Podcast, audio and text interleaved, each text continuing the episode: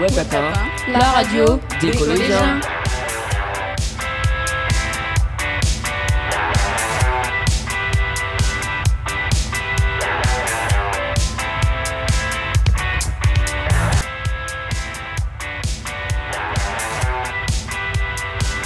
Bonjour mesdames, bonjour mesdemoiselles, bonjour messieurs, bienvenue sur Web Datin, la radio des collégiens. Aujourd'hui, une émission spéciale sur la Première Guerre mondiale.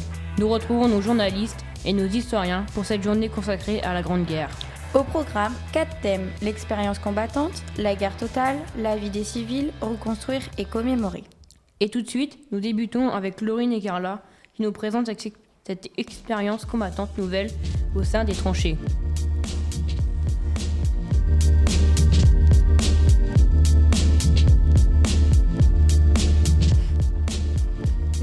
Tous, nous sommes toujours sur Web Data et nous retrouvons notre reporter Jeanne qui se trouve en direct du front. Bonjour Jeanne. Bonjour Marie. Vous êtes actuellement avec les soldats sur le front. Parlez-nous un peu de leurs conditions de vie. Oui, effectivement, je suis en compagnie des poilus, alors je remarque que leurs conditions de vie sont terribles. Pouvez-vous nous en dire plus? Oui, je vois qu'ils vivent dans la terre et même dans la boue. Ils sont serrés les uns aux autres et il y a des bombardements terrifiants dans les tranchées. Ces bombardements précèdent les assauts. En effet, cela doit être très dur à vivre, mais dites-moi, qu'est-ce qui se passe en dehors des tranchées? Vous l'aurez certainement entendu, c'est un combat mécanisé et industriel avec les chars d'assaut, les obus. Les combats sont d'une violence extrême sur le front. Beaucoup de soldats deviennent fous, la mort est partout et les cadavres servent aux soldats comme appui pour leurs armes. Cela doit être très dur de se reposer. D'ailleurs, ont-ils des moments calmes et du temps libre? Ils essayent de se reposer un maximum et de se changer les idées en façonnant des objets ou en dessinant des croquis.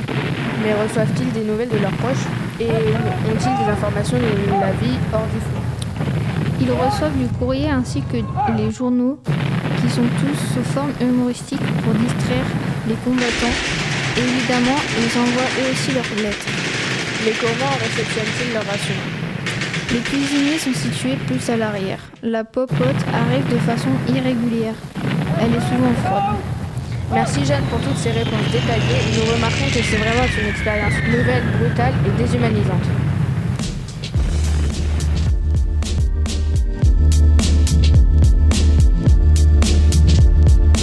Bienvenue sur Web Data.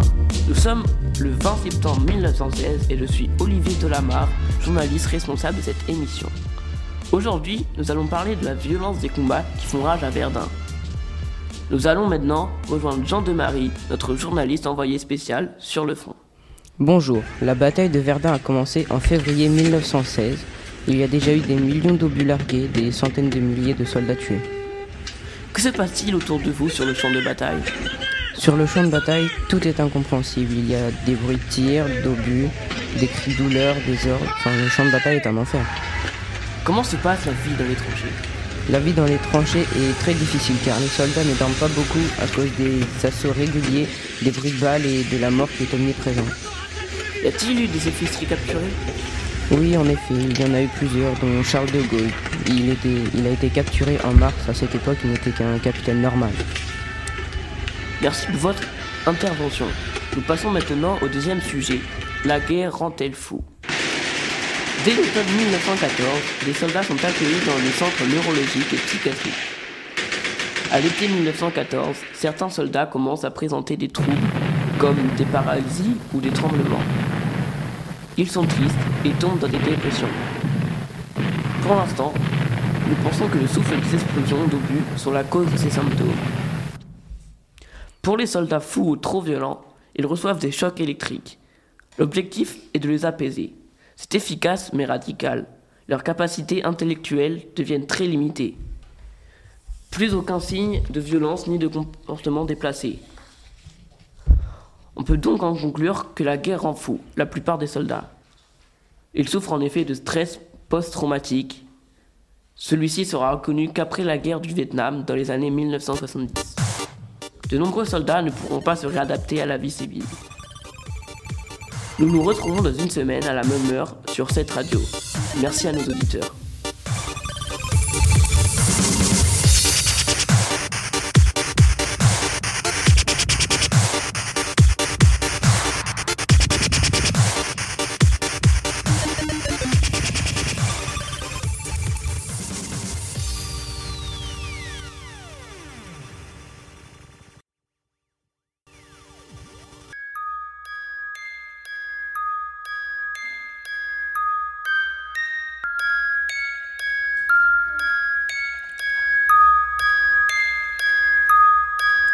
A plus de 100 ans s'achève la Première Guerre mondiale.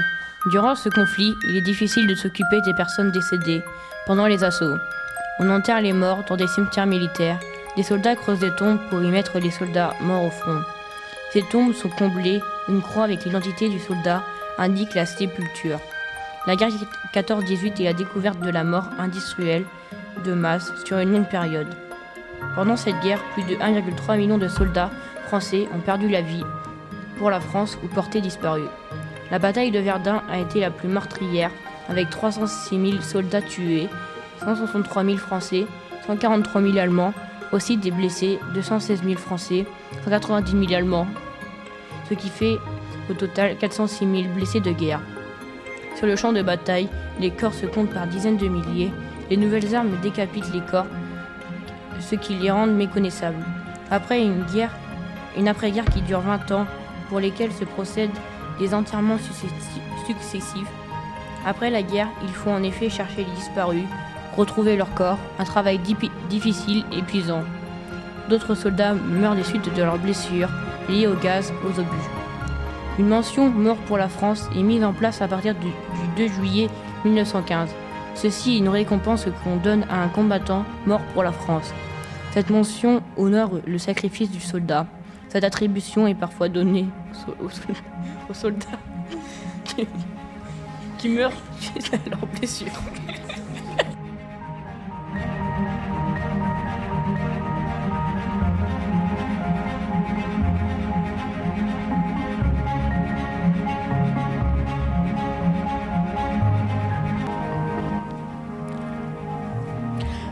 Vous remercions pour votre engagement, les risques pris pour nous faire part de la situation au front.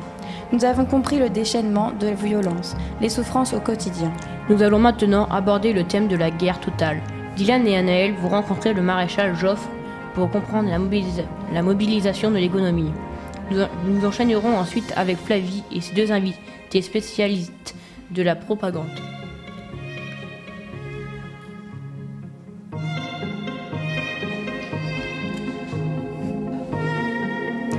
Bonjour à tous, vous êtes sur Vaudatin. Nous allons interviewer le maréchal Joffre, commandant en chef des armées. Bonjour monsieur le maréchal. Bonjour. Alors aujourd'hui, nous allons parler ensemble de la mobilisation de l'économie par l'État pour faire face à la guerre. Pouvez-vous déjà nous confirmer l'alliance financière entre notre pays et les États-Unis? C'est exact. La France emprunte de l'argent aux États-Unis, mais aussi à d'autres pays. Il y a énormément de commandes militaires et donc nous avons besoin d'argent. L'État mobilise aussi les entreprises, mais il y a eu une pénurie de main-d'œuvre et une surproduction au niveau des armes. De quelle autre façon intervienne l'État? Pour financer le matériel militaire, l'État a augmenté les impôts et la population prête de l'argent. Le gouvernement incite par les affiches la presse, les Français à prêter leur argent les citoyens participent activement au financement de la guerre, nous obtiendrons ainsi la victoire. Comment cet argent parvient-il aux armées? Cet argent est remis aux industriels. Ils fabriquent ainsi les munitions, les moteurs d'avions, de camions. Vous avez sans doute remarqué que les trains et les circuits commerciaux sont plus mobilisés qu'avant. Eh bien, l'armée s'en sert pour l'approvisionnement des armées. D'accord. J'aimerais revenir sur un point. Vous avez dit qu'il y avait une pénurie de main-d'œuvre. Cela se, se fait? Comment cela se fait? Eh bien, au départ, tout le monde pensait que la guerre serait courte. Et donc, jusqu'à l'année dernière, en 1915, aucune mesure n'a été prise. Et même encore aujourd'hui, la France a du mal à repartir. Les hommes sont partis combattre sur le front. Mais qui s'occupe du travail à l'intérieur du pays? Ce sont les femmes. Elles s'occupent de nos aînés, de la ferme, des enfants. Et il y a aussi énormément de travailleurs venus essentiellement d'Indochine qui travaillent pour la France. Et quel type de commandes militaires sont passées? Des canons, des chars d'assaut, des armes et d'autres. Monsieur le maréchal, je vous remercie de nous avoir consacré du temps. Nous vous souhaitons bon courage. Je vous en prie, je profite de votre émission pour solliciter les Français et Françaises. Prêtez votre argent, souscrivez aux emprunts d'État. Les sommes récoltées permettent de financer les et, gagner, et de gagner la guerre.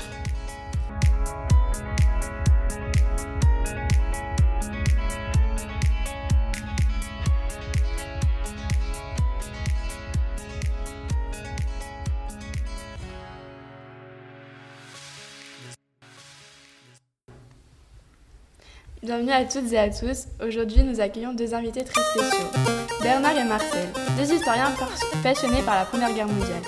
Ils nous présentent la mobilisation des esprits par l'État. Merci de nous accueillir. Je vous propose de commencer. Oui. Quels moyens utilise l'État français pour influencer l'opinion publique? L'État français fait du bourrage de crâne et de la propagande. Quels supports sont utilisés? L'État français publie dans les journaux, utilise les affiches, l'enseignement pour assurer sa propagande. L'objectif est de convaincre le maximum de personnes. Quelles sont les différentes formes de propagande?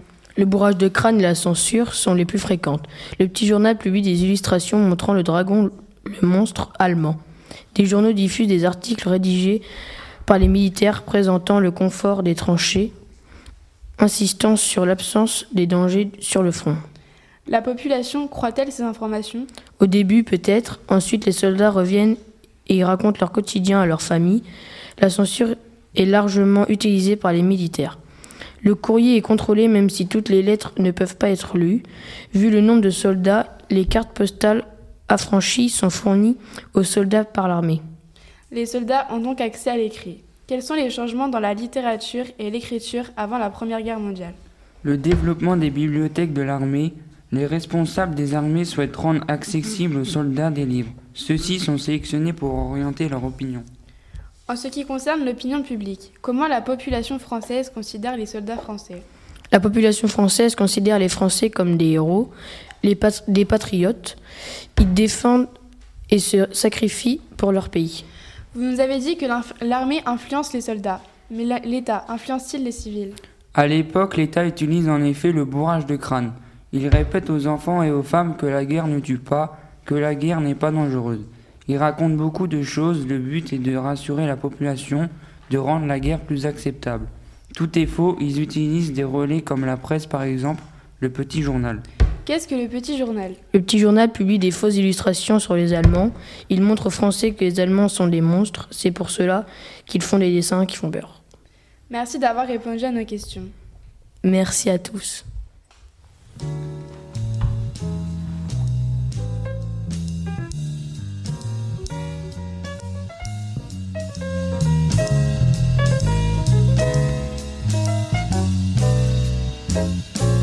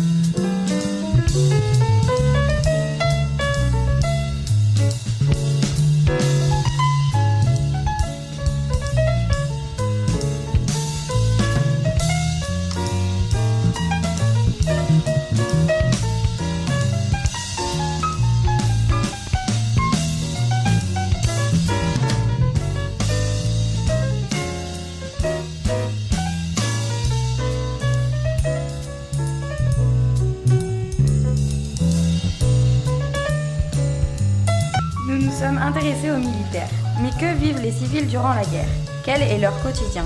Quelles difficultés rencontrent-ils? C'est le thème de cette partie. Nous allons vous présenter les, les civils pendant la guerre. Aujourd'hui, nous sommes en contact avec deux reporters. Eni, vous me recevez? Oui, je vous reçois. Et Robert, vous me recevez? Oui, me vous reçois. Euh, Robert, quelles sont vos conditions de vie? Nos conditions sont. Nos conditions sont déplorables. Nous avons froid à cause de la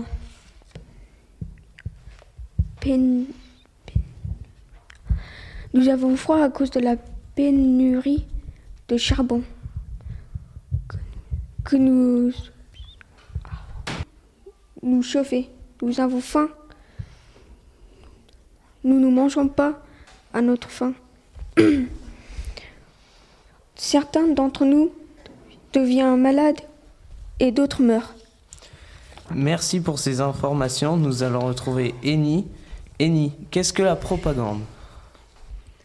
On vous fait croire avec la propagande que la guerre n'est pas grave, qu'elle ne tue pas. On vous fait croire avec la propagande que la guerre n'est pas grave, elle ne tue pas. Merci. Les Robert, les familles ont-ils eu des nouvelles de leur mari depuis le début de la guerre? Qu'est-ce que font les femmes pour la nation?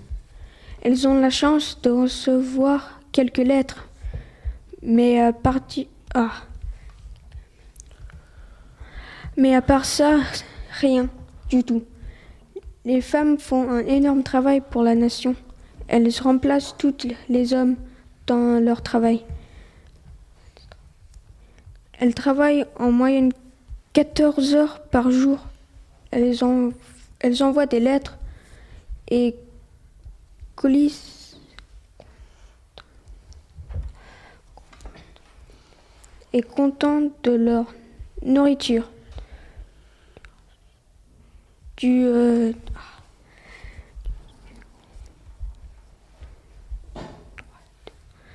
Merci Eni. Maintenant, nous allons nous intéresser aux enfants pendant la guerre avec notre très cher reporter Eni. Ici, les enfants se préparent à la guerre en faisant des jeux de rôle avec pour rôle soldats de la guerre. On leur dit que la guerre ne tue pas pour pas leur faire peur, pour qu'ils deviennent soldats à leur tour pour remplacer leur père peut-être mort au combat. Que se passe-t-il au niveau de la mentalité des civils, Robert? Les mentalités change énormément toutes les civils. Il devient plus il devient plus mature toutes les civils.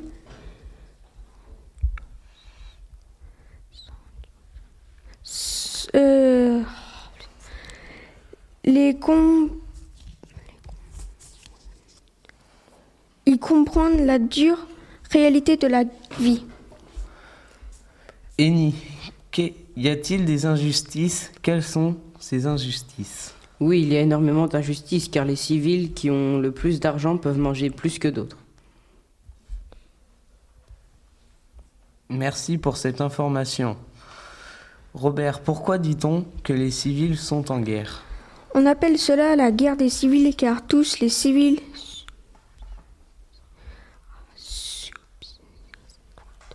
subsiste d'injustice de la guerre. Il y a des personnes qui sont qui se font de l'argent grâce à la guerre et des familles trouvent ça déplorable.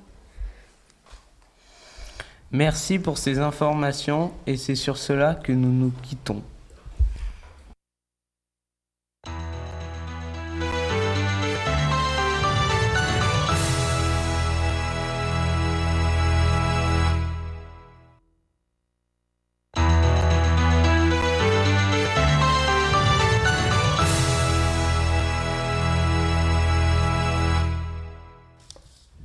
Merci pour vos interventions, messieurs. Sarah consacre son interview à Pierrette, agricultrice qui remplace son mari parti au front. La place des femmes, leur rôle évolue du fait de la guerre. Bonjour et bienvenue sur WebData. Aujourd'hui, nous allons découvrir le témoignage de Pierrette qui va nous raconter son ressenti par rapport à la Première Guerre mondiale en tant que femme. Bonjour Pierrette, comment allez-vous? Bonjour Sarah, ça pourrait aller mieux. Bien.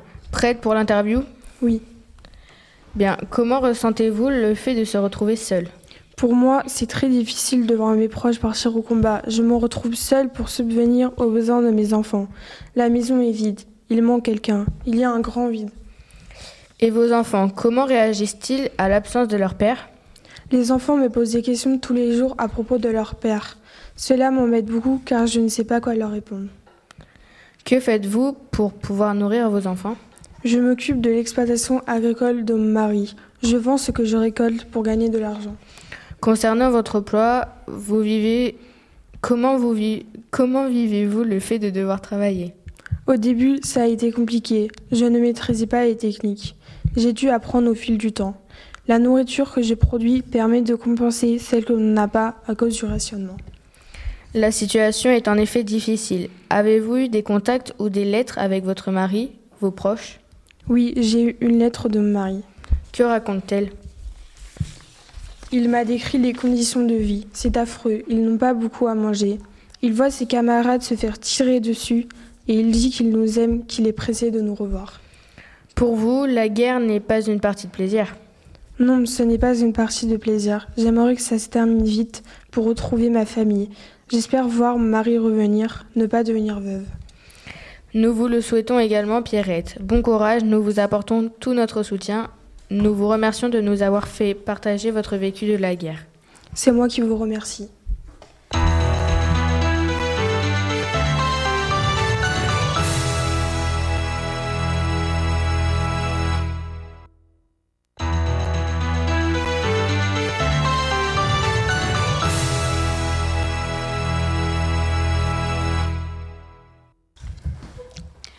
Merci Sarah et merci également à Pierrette de nous avoir consacré du temps.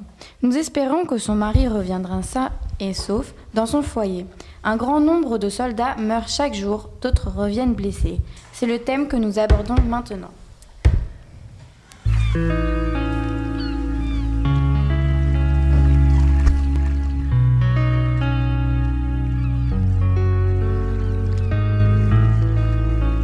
Bonjour chères auditrices et auditeurs, je suis Yvonne et je me trouve aux côtés de Suzanne, nous sommes journalistes. Bonjour tout le monde, ce soir nous sommes à quelques kilomètres de Verdun, dans le petit village de Vouziers, pour vous parler de l'actualité. Nous allons maintenant laisser la parole à un des nombreux soldats qui fut blessé lors de la bataille de Verdun. Certains ont eu droit à une, ont eu droit à une permission pour rendre visite à leur famille quelques jours. Salutations Monsieur Léon Pasquier. Pourriez-vous nous parler des horreurs vécues lors de la guerre?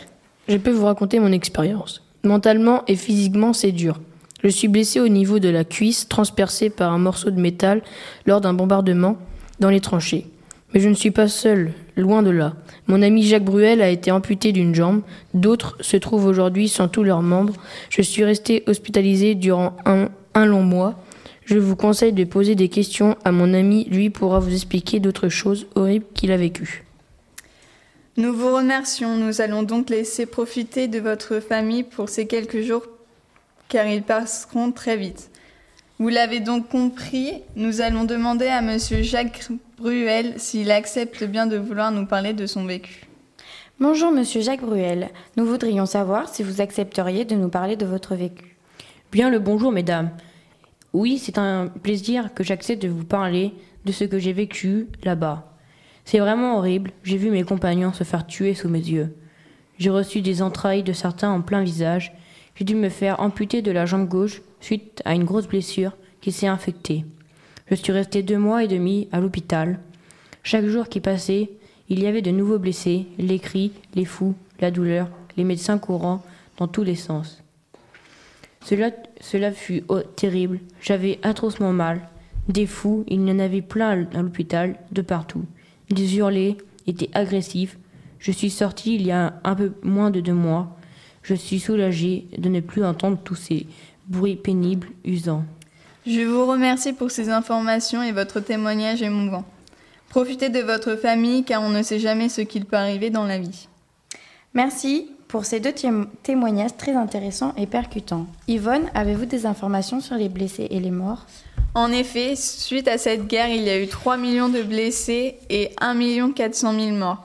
Il y a eu 600 000 invalides, 300 000 mutilés et amputés, 42 000 aveugles, 15 000 gueules cassées et 100 000 soldats atteints psychologiquement.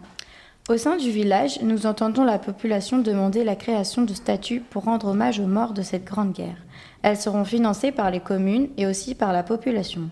Elles seront dotées des noms et prénoms des personnes mortes ou disparues pendant ces quatre années de guerre. Très bien, mesdames et messieurs, merci de nous avoir écoutés et bonne journée. Maintenant, nous vous laissons avec René et Jean-Claude sur le thème Reconstruire et commémorer. Encore merci et bonne soirée à tous.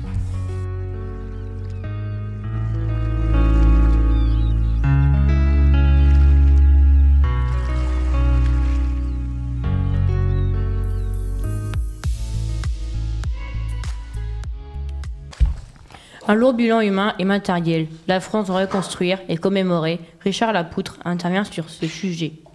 Notre programme d'aujourd'hui se consacre à la reconstruction et la commémoration qui suivent la Première Guerre mondiale. Nous commençons avec René Ledoux sur le thème de l'armistice. Merci Louise. Quel jour cela a été pour les soldats et les civils? Le jour tant attendu intervient le 11 novembre à 11h du matin.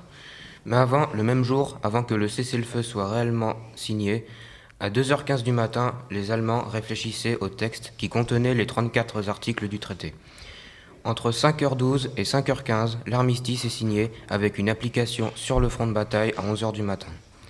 Le calvaire est terminé. L'armistice a eu, lieu, bien que ce ne soit qu'un cessez-le-feu. Les cloches et les clairons retentissent dans toute la France. À Paris, un million de personnes sont dans les rues pour célébrer l'armistice. Plusieurs mois après, plus précisément le 4 juillet 1918, d'impressionnants défilés militaires célèbrent la fin de l'horreur. Néanmoins, la France est meurtrie.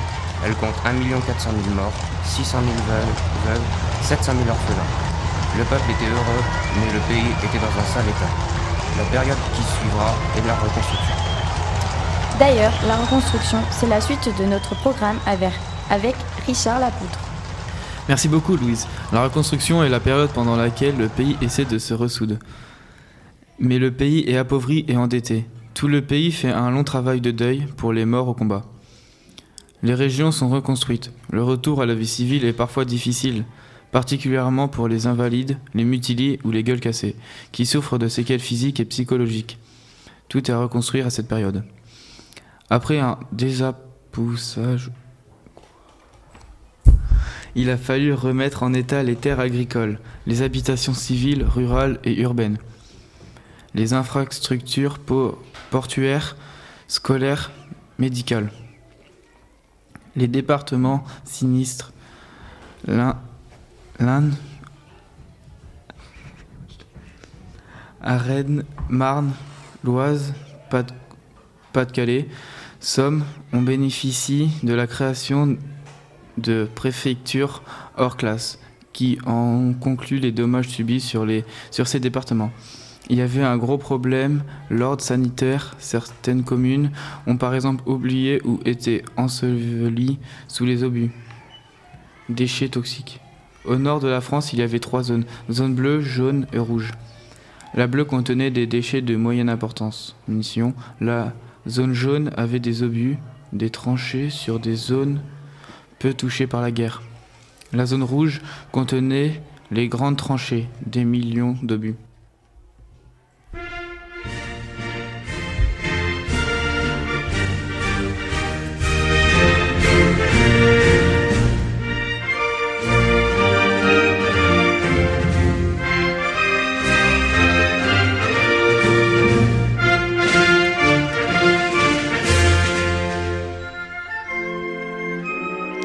Voilà, notre émission spéciale consacrée à la Première Guerre mondiale se termine. Merci beaucoup à nos journalistes, nos historiens et nos témoins. Nous remercions également nos auditeurs et auditrices pour leur fidélité. À bientôt sur WebData, la radio des collégiens.